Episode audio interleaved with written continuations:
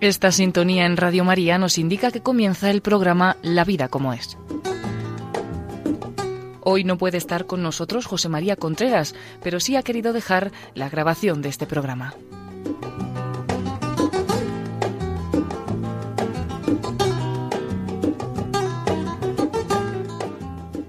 Bueno amigos, aquí estamos nuevamente. Buenos días, la vida como es. Radio María, José María Contreras. Ya saben ustedes que en la vida como es hablamos todas las semanas de temas relacionados con la educación de los hijos, relaciones matrimoniales, noviazgo, por qué dejarlo, por qué no dejarlo, sexualidad, en fin. Miles de cosas que son relacionadas con la vida como es. ¿Lo ve? Así se llama el programa. Muy bien, estamos hoy, hoy vamos a hablar de un tema que a mí me parece interesante. Vamos a hablar adolescente, afectividad, intimidad, sexualidad. La afectividad de los adolescentes, la intimidad de los adolescentes, la sexualidad de los adolescentes. Es un tema que han sido pedidos por oyentes, ya saben, si quieren que saber, eh, pues, eh, si quieren decirnos programas que podemos, si podemos hablar de este tema, de este otro, de este de más allá, pues yo, yo intentaré pues hacerles caso a ustedes, que son los oyentes y los que saben.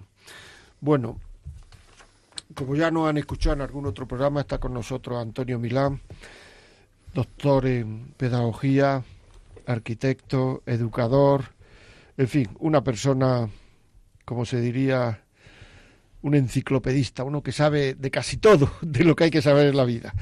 Muy bien, Antonio, buenos días. ¿Qué tal, José María? Buenos días. Muchas gracias por invitarme otra vez. Muy bien, pues aquí estamos, adolescentes. ¿Cuáles son las características de la adolescencia?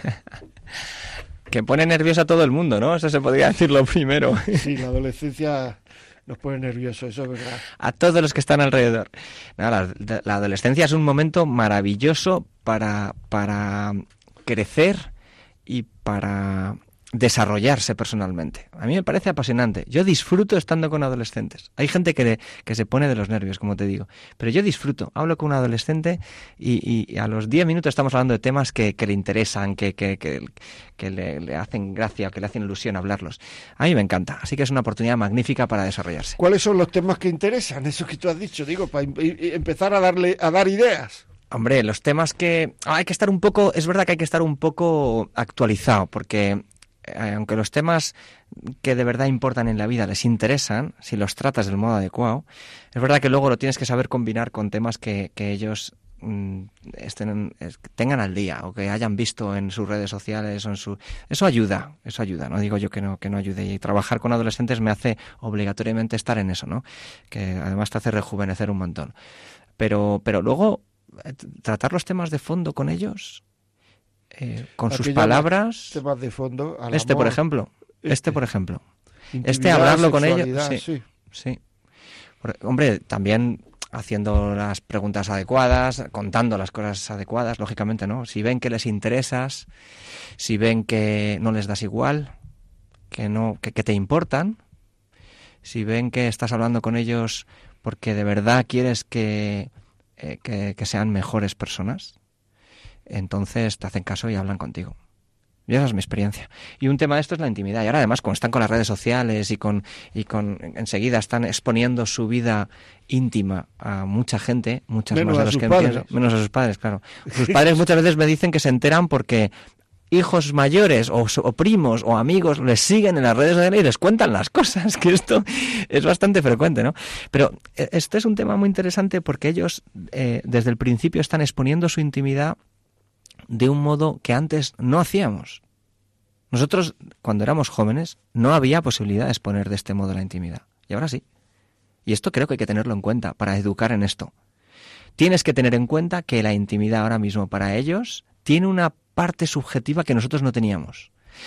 De hecho, hay una cosa que... que, ¿Qué es una parte subjetiva? Una parte que, porque ahora mismo hay una como una, un debate entre los pedagogos eh, de que la intimidad tiene una intimidad privada y una intimidad pública.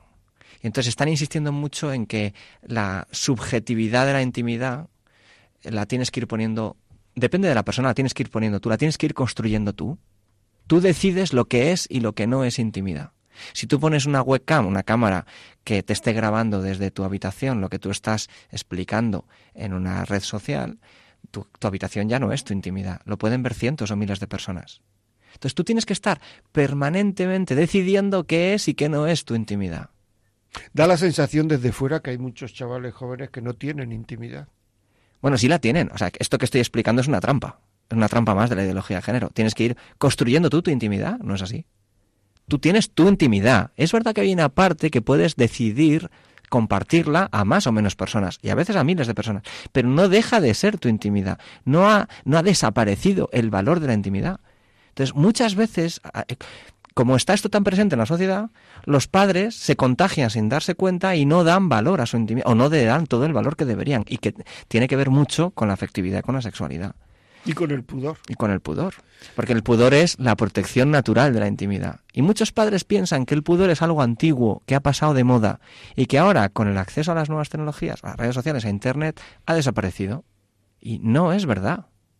No es verdad, el pudor siempre ha existido y siempre existirá. Y, el color que la vergüenza saca al rostro es algo tan natural como el rubor. Tiene su nombre, el rubor. Se puede educar, se puede, los actores consiguen eh, eh, transformarlo de tal modo que, que, aprenden a ruborizarse solo en determinadas ocasiones, pero siempre existirá. Y siempre existirá esa protección natural de la intimidad, que es el pudor. Ahora, si desde pequeño le educas a tu hijo en que eso es algo artificial que tiene que ir destruyendo, cuando quieras usarlo y, valerte de ello para salvaguardar tu intimidad y darla a la persona que tú quieres en el momento adecuado, eh, del modo adecuado, no podrás. Porque pensarás que no es algo valioso que tienes. Una, una, madre hace poco me contaba que su hija pequeña le había dicho, con nueve años, había entrado en la habitación y le había dicho, mamá, no quiero volver a casa de esta amiga mía. Digo, pues, madre, pero como, pues, llevas un montón de tiempo yendo a su casa, ¿qué pasa? Además que nos duchamos juntas. Y yo es que tengo mucha intimidad, dijo. La, chiquilla. la chiquilla con nueve años, claro. Había escuchado hablar, pues no sé, a sus padres o en el colegio de, de, la intimidad y ella con sus palabras de nueve años, digo, tengo... Ahí tienes dos, dos posibilidades como madre. Se me ocurre a mí, ¿eh? como educador. Hay dos posibilidades. Una, decirle, pero hija mía, eso que dices es una tontería. Sé natural, sé normal y olvídate de eso. O una segunda, que es la que me parece más prudente y la que, la que responde mejor a la naturaleza de lo que es la persona, que es lo que hizo esta madre, que es decirle, qué bien, hija mía, es que eso es importante. Eso que, que tú tienes ahora y que, que, lo notas, eso es muy importante que, que, lo cuides y que lo valores, porque tu cuerpo es importante y estás aprendiendo ahora a valorarlo. ¿Qué te parece si yo llamo a la madre de esta amiga y le digo que esto no lo volváis a hacer? No, lo, no sigáis luchando juntas. La niña le dijo, sí, por favor, mamá, llama. Llamó, la madre eh, lo entendió a su manera, lo valoró y dijo, y fenomenal, y siguieron. Pero creo que... Has dicho una cosa muy importante, ¿no? Que es mm, la protección de la intimidad, que es muchas veces la salvaguarda de la persona. A mí me parece que el pudor, la vergüenza y el sentido de culpa que muchas veces se ha dicho que y se dice actualmente, bueno, por activa y por pasiva, que la vergüenza y el sentido de culpa son componentes religiosos de la persona, educativos, culturales, que lo han enseñado las madres, eso no es verdad en primer lugar. Cuando yo estudié la carrera biología, se estudiaba eh, en las sociedades donde la gente está desnuda, cuando una mujer es mirada por deseo, con deseo se tapa al saltar una valla y tal, las mujeres se tapan, no quiere que las vean saltar una valla, etcétera. Todo esto es que el hombre está hecho así, porque así se protege, o sea, en la, en la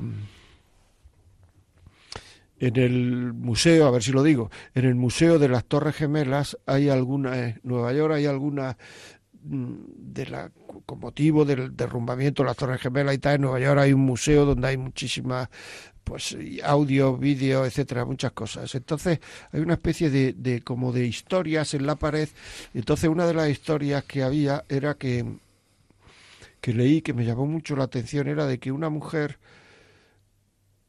esta historia la había escrito un hombre que había visto a una mujer tirarse por una ventana y antes de tirarse se bajó dos veces la, la, falda, como diciendo que no se me suba al caer, ¿no? Al tirarme por la ventana, que tú fíjate, al tirarse por la ventana, que no se me suba.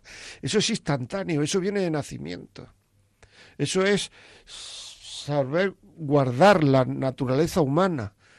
Pero esto sigue la ley de los rendimientos decrecientes. Es decir, en la medida en que el sentido de culpa, estoy hablando, la vergüenza, el pudor, en la medida en que uno, por ejemplo, le miente a su madre, la primera vez le cuesta mucho, la segunda también, la tercera, la vez 25 ya cuesta menos. En la medida en que uno se expone, la primera vez le da mucha vergüenza, la segunda, la tercera, la cuarta, la quinta, a la vez 20 ya no le cuesta nada. No hace mucho una chica se puso en contacto conmigo porque me dijo que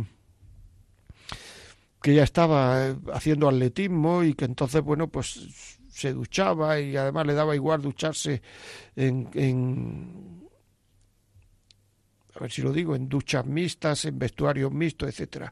Y entonces esta chica me dijo, yo mm, es que he perdido el misterio como, como, persona, como mujer he perdido el misterio y yo quiero recuperar ese misterio, usted me podía ayudar. Bueno, yo no me sentí con fuerza y lo mandé a otra persona le dijo que a lo mejor esta otra persona, pero a mí lo que realmente se me quedó dentro es que esta mujer eh, tenía la sensación que había perdido su atractivo como persona. Y eso es tremenda. Pero sí que el pudor es natural, se ve sencillamente en un día de viento en una plaza grande, en la plaza mayor, cruza un día de viento y están las niñas que van con faldas, van pegándoselas a esto, pero no de una manera racional, sino instintiva. Porque es que esto es así. Es decir, es que, claro, cuando una niña te dice que a mí no me importa estar desnuda o salir desnuda en la pantalla, como el otro día leí que no le importaba no sé quién, pues entonces lo que ocurre es que puedes decir sin temor a equivocarte, eso te pasa porque lo has hecho muchas veces. Es que es así. Esto genera un acostumbramiento y claro, se va perdiendo este tema. Pero de alguna forma internamente uno sabe que va perdiendo algo. Al hombre también le pasa, pero de otra manera. El pudor es de otra manera. Pero también existe y debe existir, pero de otra manera.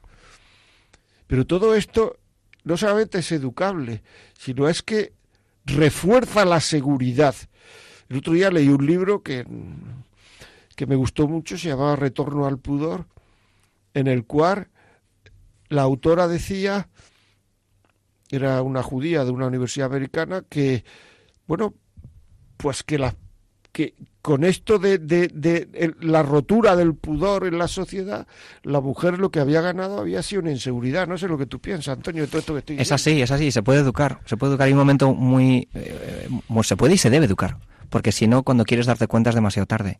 Totalmente. Y, y, eh, ellas, sobre todo ellas, em, en, un momento, mi experiencia es que en un momento determinado de su vida se dan cuenta y, se sienten eh, como que han perdido algo muy valioso hay un momento en, la, en los niños que, en, el que empiezan a descubrir el valor de su propio cuerpo.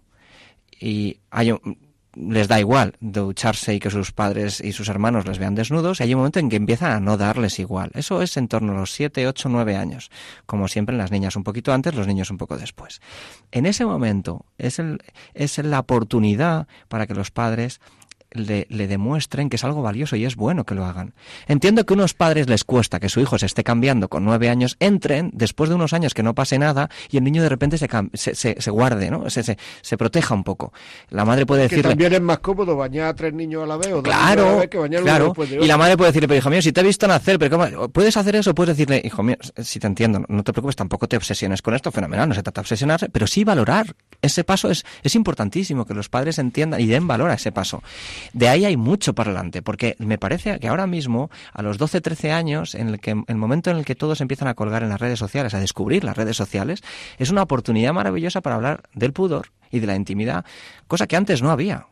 Creo que ahora es eh, la, la, oportunidad magnífica que ofrecen las redes sociales para hablar de ese tema, lo pueden aprovechar para adelantar todas esas conversaciones que muchas veces hace 20 o 30 años se tenían ya cuando uno tenía la mayoría de edad porque era un tema tabú esto. Y ahora, ahora como está tan a la orden del día, está tan, tan cercano a la exposición del cuerpo, de, de, a veces, desgraciadamente, de la pornografía, hay que llegar a tiempo. ¿Cuándo es ese momento? Mi, mi consejo es los 9, 10 años antes se puede empezar y hablar con la edad que, ellos van con las palabras que ellos van entendiendo, ¿no? Entre los 0 y los 7 años, que aprendan las diferencias entre niño y niña, que aprendan el valor. Pero a partir de los 7 9 años, que aprendan el valor de su propio cuerpo y de su intimidad. Y a partir de los 9 10 años, las primeras conversaciones de sexualidad, que les expliquen claramente las cosas sin mentir, sin tampoco es eh, decirles más de lo que deben saber con esa edad. El problema que yo me encuentro es que muchos padres no saben explicar esto con ese vocabulario y, no lo hacen. Pero cuando tienen esa sana ilusión por saber ser los primeros. Ahora, una cosa tengo, he, visto yo después con los años. Cuando los padres han sido los primeros que han hablado de este tema con sus hijos, todo lo que ellos ven después lo referencian con esa primera conversación. Si lo primero que han visto ha sido algo en Internet de pornografía, lo que después hablen sus padres lo van a referenciar con eso que primero, porque en educación, lo sabemos, la primera imagen queda plásticamente, especialmente grabada de un modo plástico en el cerebro de un niño. Y eso va a ser su referencia. Por eso hay que llegar a tiempo. Hay que explicar las cosas con para eso hay que formarse y dedicar un poquito de tiempo a saber encontrar las palabras. Los padres tenemos miedo a hablar sexualidad con los hijos, sobre todo con los hijos adolescentes, porque nos da la sensación, yo creo, los padres, fíjate tú, las madres tienen menos mm, menos reparo a la hora de hablar de sexualidad con con sus hijas, incluso con sus hijos varones, tienen mucho menos reparo que el padre, porque al padre al ver que él está sintiendo lo mismo que su hijo, cosa que no le pasa a la madre, yo creo que tiene sensación que se está confesando con el hijo y eso le da mucho pudor, mucha mm, vergüenza, mucha y entonces eso hay que romperlo de alguna manera. Le hace parecer vulnerable. Claro. Y eso muchas veces no, es malo. no es malo, al revés. Se sabe que la vulnerabilidad genera confianza. Mostrar vulnerabilidad genera confianza. Cuando ahora que se ha empezado con las neurociencias hace pocos años, a ver cómo se comporta el cerebro, se, se, ve bien con los escáneres cerebrales que, regiones cerebrales se encienden cuando, cuando se producen determinados comportamientos. Cuando una persona te muestra que es vulnerable, en la otra persona inmediatamente se está generando oxitocina. La vulnerabilidad genera confianza. no pasa nada que un padre se manifieste vulnerable con un hijo y al hablar de sexualidad te muestras vulnerable. Claro, porque de algún modo la sexualidad también es hablar de algo que, es un misterio, porque es la, creación, dar vida. Pero ocurre una cosa ahora. Tú le pones a un adolescente la palabra sexo, yo lo hago con mis alumnos. Chicos, chicas, les pongo en cuarto de su primero bachillerato, esos son 15, 16 años. Les pongo, eh, hombre, es un poco tramposa la diapositiva porque les pongo sobre fondo negro sexo en letras rojas, ¿no? Ya es un poco tendencioso, pero les digo, ¿qué, qué, qué os sugiere esta palabra? ¿Sabes lo que me dicen al principio? Lo primero que les viene a la cabeza siempre es un chico el primero que dice fiesta, alcohol. Porque los medios de comunicación están asociando la sexualidad al sexo, al alcohol y a la fiesta. Los chicos se ríen, las chicas miran extrañadas y dicen, ¿y esto? No, no. Ellas han pensado otra cosa, pero no se han atrevido a decirlo. Cuando yo les digo, venga, vamos a hablar en serio de este tema, estamos hablando en serio, por favor, ¿qué, qué, qué os sugiere esta palabra? Otro chico, normalmente es otro chico, te dice drogas o te dice preservativo Después, cuando insisto, normalmente es una niña la que levanta la mano y con miedo y vergüenza dice, amor. Y yo cuando le digo, hombre, enhorabuena, muchas gracias, respira aliviada, como diciendo, uy, menos mal, soy normal, ¿no? Porque lo dice como si estuviera diciendo algo raro sexualidad y amor en la cabeza de los niños adolescentes no están unidos. Luego les insisto, venga, ¿qué más palabras os sugieren estas? Dicen, al final vuelvo a decir, a insistir, me dicen, sexo, amor, hijos, me dicen, y normalmente son las chicas. Los chicos nunca dicen hijos. Después alguno dice compromiso, compromiso utilizan menos, pero matrimonio. Nunca consigo que digan la última palabra, que es intimidad. Yo creo que al hablar de esto puedes saber mucho poco como padre, como madre de educación, pero puedes unir estos cinco conceptos. Sexo, amor, hijos, compromiso, intimidad. Cuando hables de sexualidad con tus hijos, tengan la edad que tengan, intenta unirlos. Y ya verás como al cabo del tiempo tendrán una idea integral de lo que es de verdad la sexualidad. Muy interesante, sí señor. Eh, hay una cosa que me ha gustado y que es lo que, bueno, me ha gustado todo, o sea que no es que, pero digo que mm, hace años la palabra sexo era compromiso, tener relaciones, podías tener un hijo. Ahora la palabra sexo ha pasado a ser fiesta.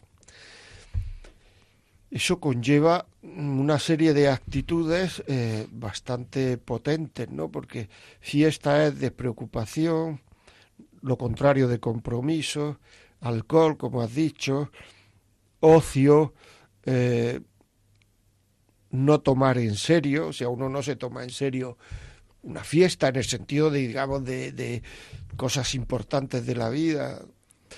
Y todo eso genera luego una serie de actitudes que está haciendo en muchísimos casos que haya muchísimos chavales, incluso chavales jóvenes, que no tengan motivos. Es decir, vamos a ver, cuando un chaval joven ha vivido la sexualidad en total, se ha acostado con muchísimas personas o muchísimas veces o lo que sea, eh, no tiene freno en ese campo, en el alcohol, no sé cuánto. Luego decirle, el matrimonio no se puede romper, el compromiso es para toda la vida, eh, los hijos son cosas que hay que educar, llega un momento en que es que le estás hablando de otro. Yo te voy a decir una cosa. En mis muchas conversaciones con matrimonios, yo no he conocido nunca, yo no digo que esto sea una cosa científica, no hay ningún estudio, es una vivencia personal. No he conocido nunca una parejita de novios que hayan tenido un noviazgo absolutamente descontrolado en la sexualidad que crean que el matrimonio es indisoluble. Digo lo que a mí me ha pasado. Yo no sé si eso es científico o no es científico, me da igual. Quiero decir, ¿Por qué? Bueno, porque es que eh, la sexualidad es un tema muy serio. O sea, está el misterio de la vida y ahora se ha llevado al campo del cachondeo. Y entonces, claro, o, una cosa u otra. Sí, así es, toca lo más íntimo de la persona. Pero yo creo que la, la, persona tiene tal dignidad que yo creo que hasta, que hasta en las peores situaciones las personas descubren que, el, que la sexualidad es algo tan íntimo y tan personal que tiene algo de sagrado. Recuerdo un, un, alumno con 16 años que estaba, me acuerdo ahora mientras lo explicabas, que estaba en esa idea de salir mucho, eh, tratar a las chicas como objetos, eh, liarse, acostarse con una, con otra y tal. Y cuando me lo estaba contando, eh, después de haber asistido a una conferencia de una persona que le estabas explicando que aquello no era, no era lo, lo que es de verdad la persona, lo pensaba y mientras lo pensaba me lo decía. decía. He hecho todo esto en los últimos años y me estoy convirtiendo en un monstruo. Porque creo que esto, hay un momento en la vida que las personas que tienen una cierta, em, eh, cierta búsqueda de la verdad, cierta búsqueda honrada de la verdad, se acaban dando cuenta. Porque es algo tan íntimo y tan personal, te hace sufrir tanto cuando no lo vives como, como conforme es la naturaleza del hombre, como es la persona pues que acabas destrozando algo. lo has explicado tú antes cuando decías que una chica que, que, se violenta la primera vez enseñando su cuerpo desnudo, después de una serie de veces lo deja de, deja de violentarse, no tiene ningún pudor, ¿no? Yo me he encontrado chicas que para violentarse de ese modo han tenido que pasar mucho más que los chicos. Hombre, claro, por eso eh, los médicos, a mí por lo menos, un médico de atención primaria me dijo que las grandes cogorzas de fin de semana muchas veces son las chicas, para evitar el sentimiento de culpa. Claro, ahí va. ¿Por qué en todos los estudios sociológicos de prevención de alcohol sale que las chicas son las que beben más que los chicos? Siempre. En estos últimos años, todos los estudios dicen que, que, que, beben más. ¿Por qué es eso? Porque para que las chicas hagan lo que quieren que le hagan los chicos, tienen que beber más porque tienen un sentido del pudor mucho más desarrollado, aunque creo que esto no, no, no va solo con, con, que sea chico y chica, pero ellas tienen una forma de entender... Sí, la mujer es más concéntrica. Más concéntrica, claro, más pendiente. Está más pendiente de su cuerpo, eso es un hecho. Yo creo que en esto hay muchos modos de llegar a tiempo. ¿Y, cuáles son, por ejemplo? Uno de ellos es este, que, que, que, que pierda, se pierda el miedo a hablar de estos temas. Pero hay uno anterior, que lo has dicho tú. Lo dejamos Venga, vamos lo dejamos. vamos, a vamos a poner una canción bonita y dentro de un momento volvemos y decimos los modos que hay de llegar a tiempo.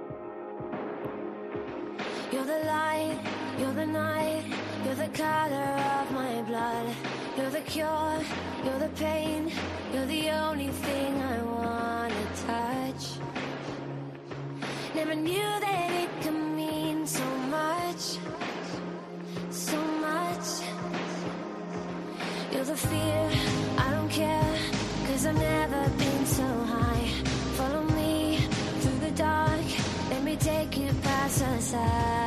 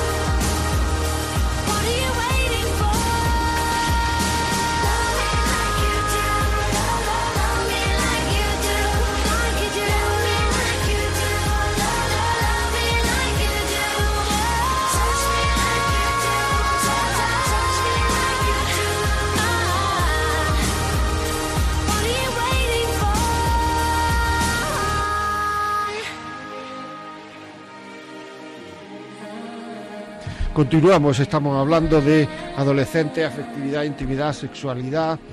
Ya saben ustedes, si este programa creen ustedes que le puede servir a alguien, pues nos lo piden, o sea, nos llaman por teléfono al teléfono que les voy a dar ahora mismo, 91 822 8010, y se lo mandamos en un MP3, en un CD, en un DVD, y lo pueden tener para ponerlo, nos pueden hacer preguntas, la vida como es arroba o lo pueden descargar en podcast en Radio María, Radio María, la vida como es, los podcasts, lo pueden descargar.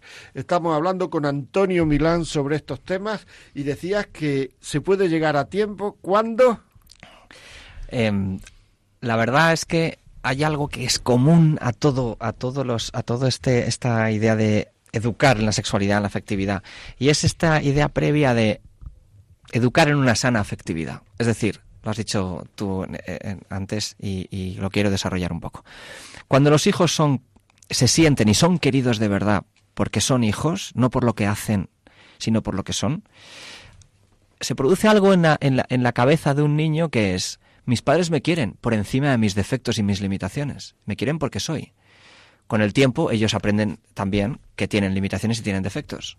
Si sus padres les quieren por encima de sus defectos, ellos se aprenden a aceptarse como son y a quererse por encima de los defectos. Y se produce algo, algo impresionante en la cabeza de los niños adolescentes, que como, como hay alguien que les ha querido por encima de eso, ellos se aceptan y entonces pueden aprender a amar por encima de los defectos de otra persona. Así que para que un niño, un adolescente, aprenda a amar, que se sienta querido es el primer paso y más importante.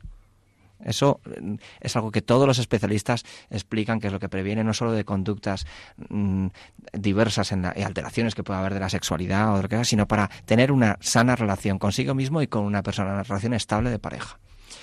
Esto no es fácil, lo hemos hablado otras veces, no es fácil que en todas las edades un, un, hijo, una hija, se sienta querido.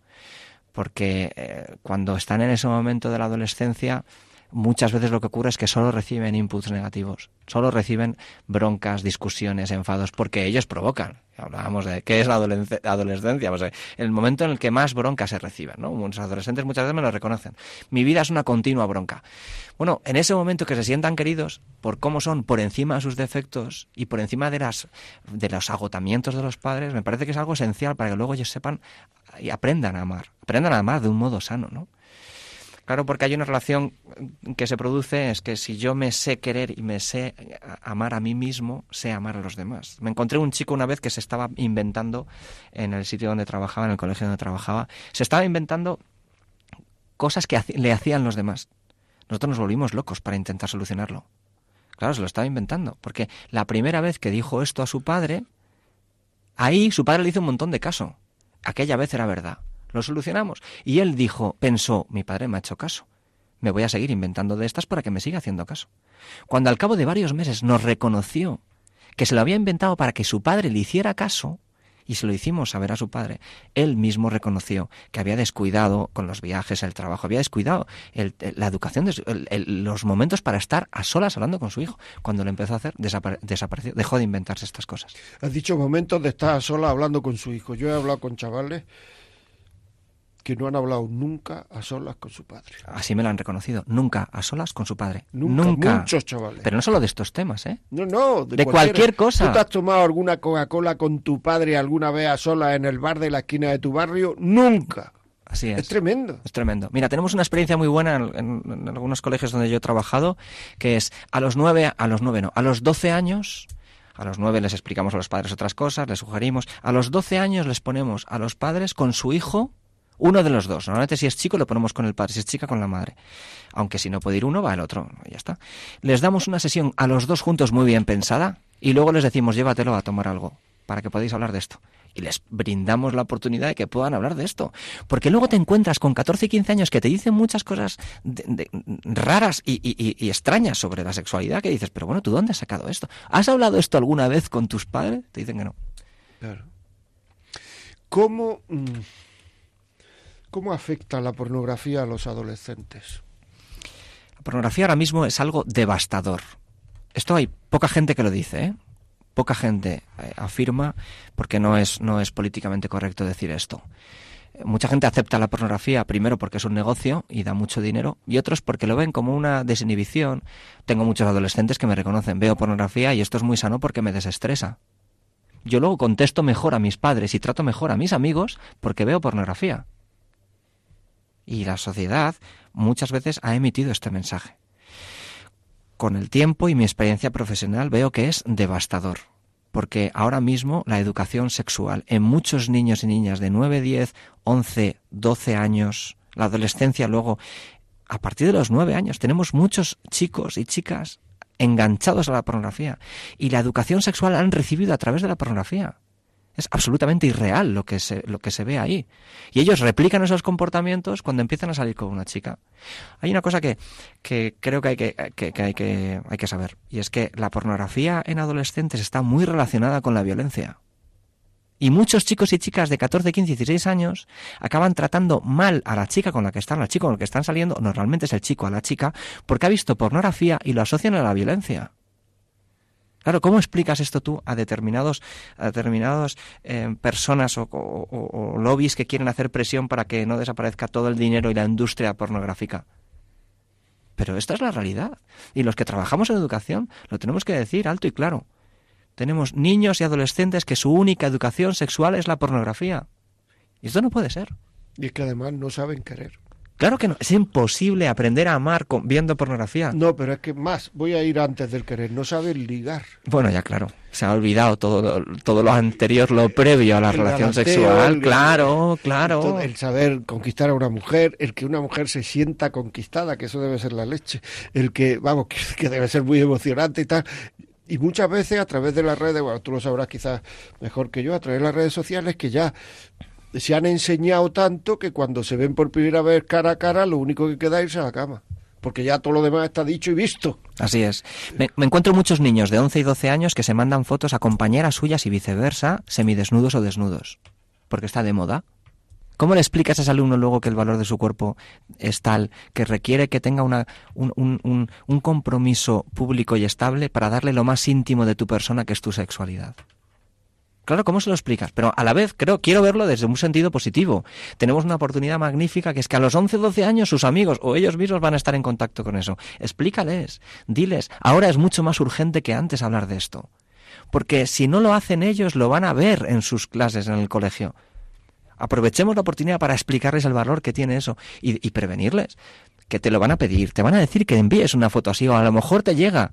En ese momento hay que saber que esto, una vez que empieza, tiene muy difícil solución parar. Y a la vez que es algo tan bonito lo que tienes, que es un momento maravilloso para saber salvaguardarlo, porque en un momento determinado se lo darás a la persona que tú quieres y estarás preparado para ello.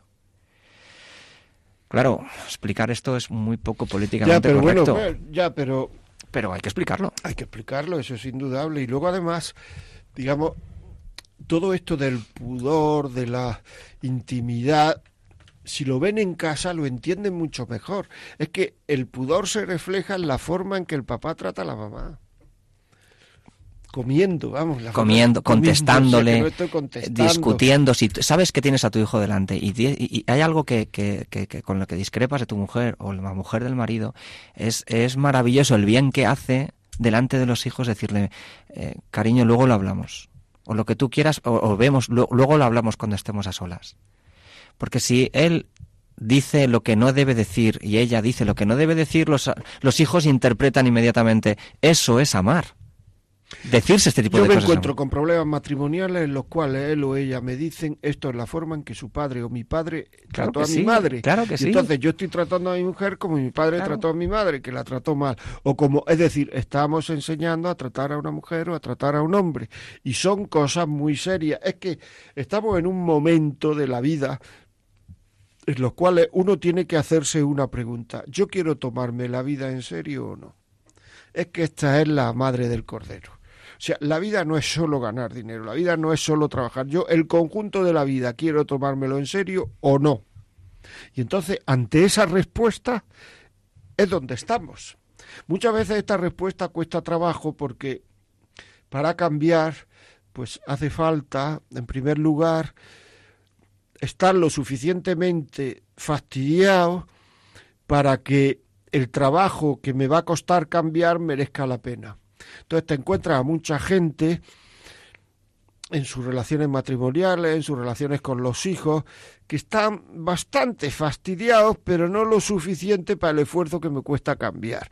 Y entonces yo aquí he encontrado una especie de zona de confort que llevadera, aunque no es muy agradable, pero bueno, es que cambiar me, es tan costoso que porque la segunda cosa que uno tiene que ver claro en el cambio es cómo voy a estar cuando cambie. Y para cambiar uno tiene que tener una especie de visión de cómo va a estar uno cuando cambie, porque si también cuando cambie eso es un poco nebuloso, pues entonces no cambio. La tercera fase del cambio es cómo se da el primer paso y luego ya pues se dan todo lo demás. Pero el primer paso es fundamental, pues yo me he encontrado gente que sinceramente quiere cambiar y no sabe cómo no sabe cómo, cómo puedo cambiar, qué hago. Entonces, claro, ni en cinco minutos ni en diez minutos se puede explicar. Entonces, muchas veces te da pena, te da, es decir, porque claro, eso requiere pues una serie de educación personal, formación personal, que muchas veces uno no sabe qué recursos tiene esa persona alrededor para cambiar. Y entonces, eh, pero ya digo que la primera cosa es no conformarnos con nuestra zona de confort malo, pero que bueno, que es mejor estar así que ponerse ahora a armar un lío de cambiar. Y eso exige una respuesta personal y vital, vital. ¿Qué quiero hacer con mi vida? No nos olvidemos nunca que la vida está hecha de tiempo.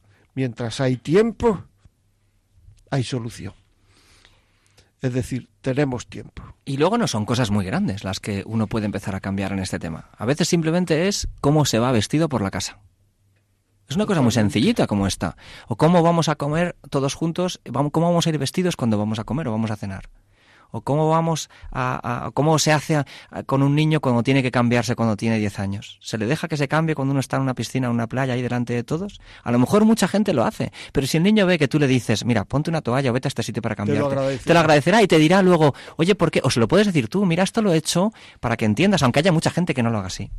En el fondo luego son cosas pequeñas, pero es verdad que hace falta antes una decisión de querer entrar a esos temas tan centrales y tan íntimos de la persona. Y eso exige un cambio personal. Claro, porque es que hay mucha gente que cree que entrar en esos temas le está haciendo uno daño a los niños. A mí me dijo el otro día una persona que se bañaba con sus hijos.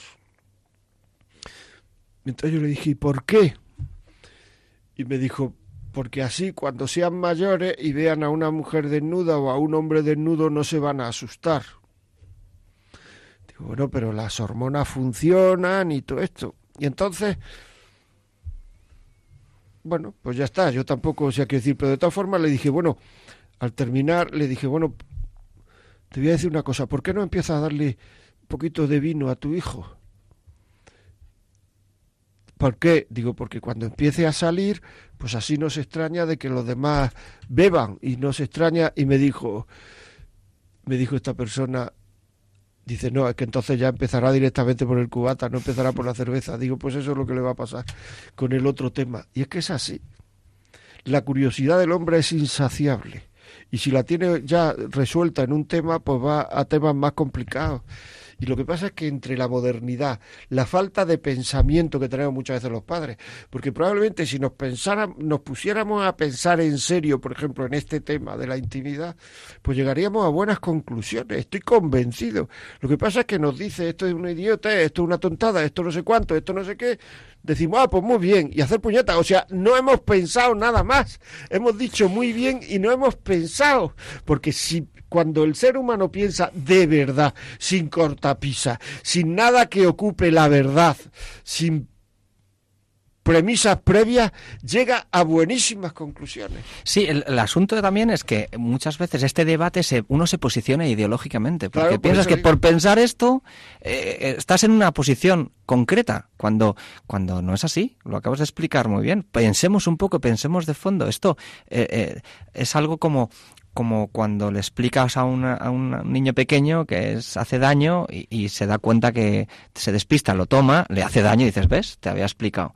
Esto igual, tú le explicas, a lo mejor no te hace caso, ve que hace daño, si estás ahí, a lo mejor se ha equivocado, pero luego lo recoges y, y le haces ver, ¿ves?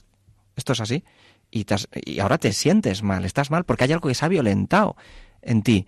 Bueno, pero, pero creo que no es. Ahora lo moderno me parece que es proteger la intimidad y el pudor. Una, una, una modelo ahora de, que, tenía mucha influencia en las redes sociales eh, decidió cambiar, cerrar su perfil cerró su perfil, su, el perfil que se había creado en las redes sociales, en el que exponía y se exponía eh, con todo lo que ella quería vestir, las empresas que le pagaban. Dijo, mira, no, esto no, no, no refleja mi persona. Lo cerró y abrió otro dijo, esta es la que de verdad soy yo. A mí me parece que lo moderno es de verdad dar valor a la parte íntima de la persona independientemente ideológicamente la parte ideológica que uno pueda pensar o que en la, posición política en la que te sitúes. Sí, claro, además las ideologías pasan y la persona no. Claro, el fondo de la persona es como es y funciona como es y si la violentas a la final, pues acaba rompiéndose. Totalmente. Y eso es lo que pasa en muchas vidas, están rotas. Mira, yo hablé con un señor que era un directivo mm, bastante bueno, que había ganado mucho dinero y que por un bueno, mal negocio se arruinó. Y terminó trabajando en un trabajo donde ganaba poco dinero y estaba el hombre. Entonces este hombre era pues un tío que había vivido lo que se llama vivir la vida en plenitud, o sea, se había acostado con mucha gente, había bebido mucho, los mejores licores, los mejores restaurantes, los mejores no sé cuántos, y cuando estaba en esa situación de, pues eso de, de, de encontrarse, porque los momentos duros de la vida son altamente educativos y ayudan además a pensar de verdad en lo que de verdad importa en la vida. Entonces le dije, después de todo lo que has pasado tú y después de todo lo que... ¿Qué es lo que queda? Y el tío me dijo, el vicio. Hmm. Me dio una pena porque porque antes no se le llamaba vicio en todo lo que hacía yo antes. Antes era un tío con dinero, era un hombre con éxito, porque me iba con quien quería y venía con quien quería y comía donde quería y tenía dinero para lo que quería. Pero en el fondo, en el fondo, en el fondo, lo que me ha quedado es el vicio. Nadie quiere que su hijo sea vicioso. Todo el mundo quiere que tenga éxito, pero habría que preguntarse de verdad no sin ninguna cortapisa, como si estuviera solo en el mundo. ¿Qué es tener éxito? ¿Qué es tener éxito? Tener éxito es hacer todo eso y que luego cuando uno sea mayor ningún hijo tuyo vaya a verte a la residencia, nadie esté solo, como hay muchos. ¿eh? Yo por circunstancias personales he pasado una época en que he tenido que ir mucho a residencias y a residencias, digamos, de un cierto nivel y había allí mucha gente en que las mismas trabajadoras, después de ir mucho tiempo, pues terminan haciendo una cierta relación con la gente que trabaja allí.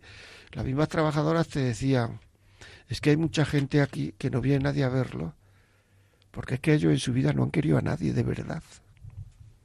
Eso es tener éxito. Eran gente de éxito muchos de ellos. Habían sido gente de éxito.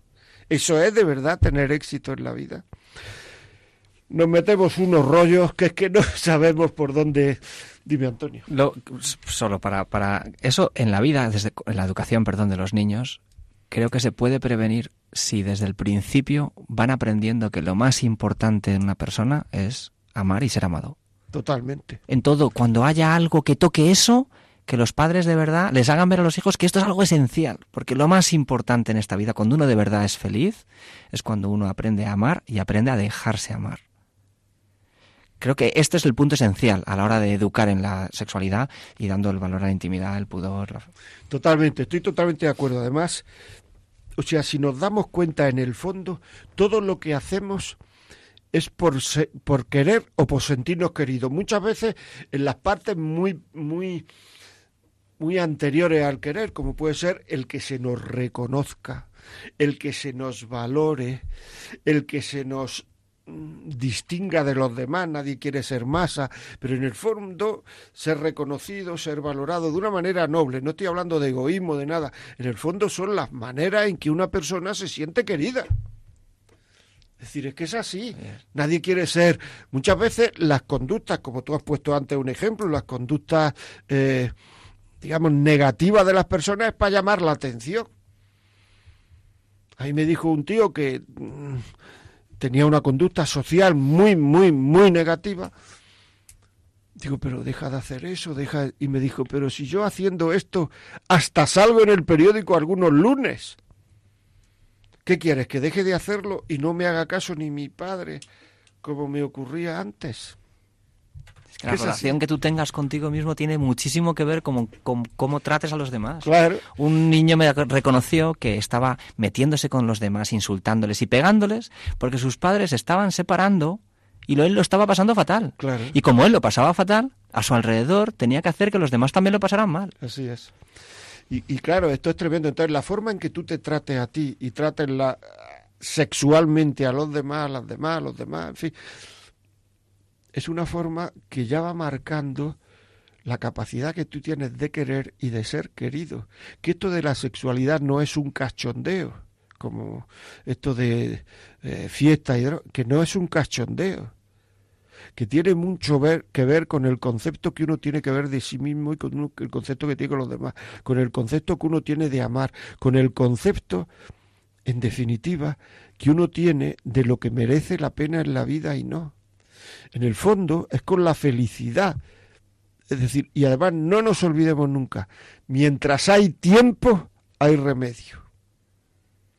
El hombre siempre puede poner a cero el reloj de su felicidad. ¿Cómo se pone a cero el reloj de la felicidad? Pidiendo perdón a quien debe uno pedirlo.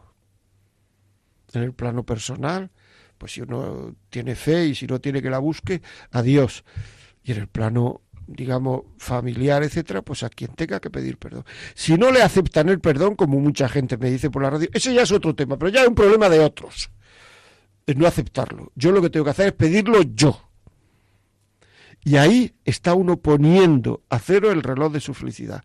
En la medida en que nos vayamos armando líos mentales para justificar actitudes y no querer vencer la comodidad algunas veces, estamos yendo a la, a la infelicidad, porque no hay forma más segura de ser infeliz que el tirarse la vida buscando la felicidad personal.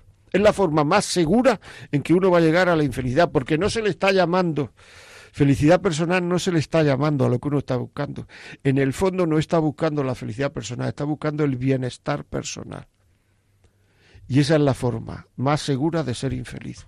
Por tanto, hay que poner reloj a cero, Antonio. Así es. Y hay que enseñarle a los hijos, porque mira, Voy a terminar con una anécdota que parece negativa, pero es positiva. Un chaval, pero a mí me parece positiva. Un chaval tenía 19 años, se había acostado con todas las que había podido, había tenido una sexualidad rarísima, no tenía ninguna formación. Y no sabía, fijaros la poca formación que tenía, es que a mí me llamó la atención porque yo creo que era la primera persona en la vida que me he encontrado con esto. No sabía quién era Adán y Eva, siquiera. O sea, se lo saqué y dije, ¿quiénes son esos? No sabía, no, no sabía nada el tío y me reconoció que si empezara, porque ya tenía vicio también, si empezara, no tendría relaciones sexuales. ¿Por qué? Y me dijo el tío, porque así me lo pide la vida, no el cuerpo, sino la vida. Y es que es verdad. Es que, claro, muchas veces, como decía Antonio, es mejor prevenir, adelantarse, ponerse colorado, que en definitiva todo esto es cariño. Los hijos lo interpretan como cariño. Es que es así. Entonces, no decir, no explicar, no contar, es no tener en cuenta. Es una enfermedad de la persona, esto de la pornografía. Si un hijo nuestro, si supiéramos, si supiéramos que una vez de cada 100 que abrimos el grifo iba a salir agua no potable, probablemente si tuviéramos medio económico en nuestra casa se tomaba agua mineral. Una vez de cada 100. En cambio, se está diciendo por personas sabias, no somos nosotros, digo, vamos, yo por lo menos, Antonio sí, pero digo, por personas que saben que toda la pornografía es terrible para la persona, y ponemos muy pocos medios o medios muy, muy, muy limitados, porque no vemos claramente porque no tenemos una diarrea, que es lo que nos ocurriría con el agua no potable, vamos, si es potable y tal, tampoco es que o sea una diarrea o no sé cuánto. Y entonces no tenemos esa colitis mental o no la vemos y entonces... Me contó un padre cómo explicaba esto a su hijo. Le dijo, mira, tú cuando ves pornografía o cuando conoces a alguien que ve pornografía, luego cuando mira a una chica, ¿a dónde le mira primero? ¿A los ojos o a otros sitios? Y el niño contestó, a otros sitios, papá. Bueno, el niño era un adolescente. Digo, pues mira, en esta familia enseñamos a mirar a los ojos. Y eso hay que entrenarlo.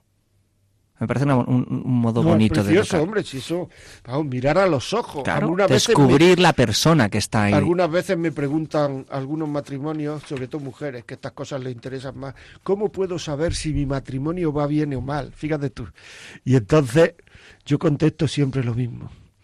Mira a los ojos de tu marido, que él te mire a ti, cuando dos personas son capaces, dos amantes son capaces de mirar a los ojos, mantener la mirada y sonreír luego, es que las cosas van bien.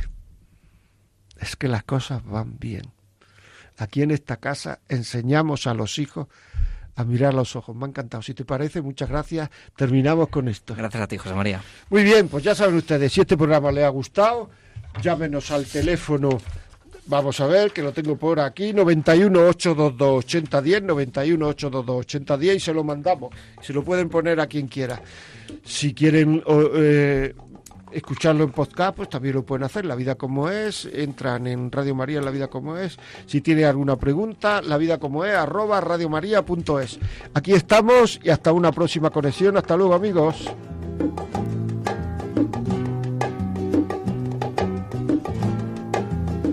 Así finaliza en Radio María el programa La vida como es. Hoy no hemos tenido en directo a José María Contreras, pero ha querido dejarnos esta grabación de su programa.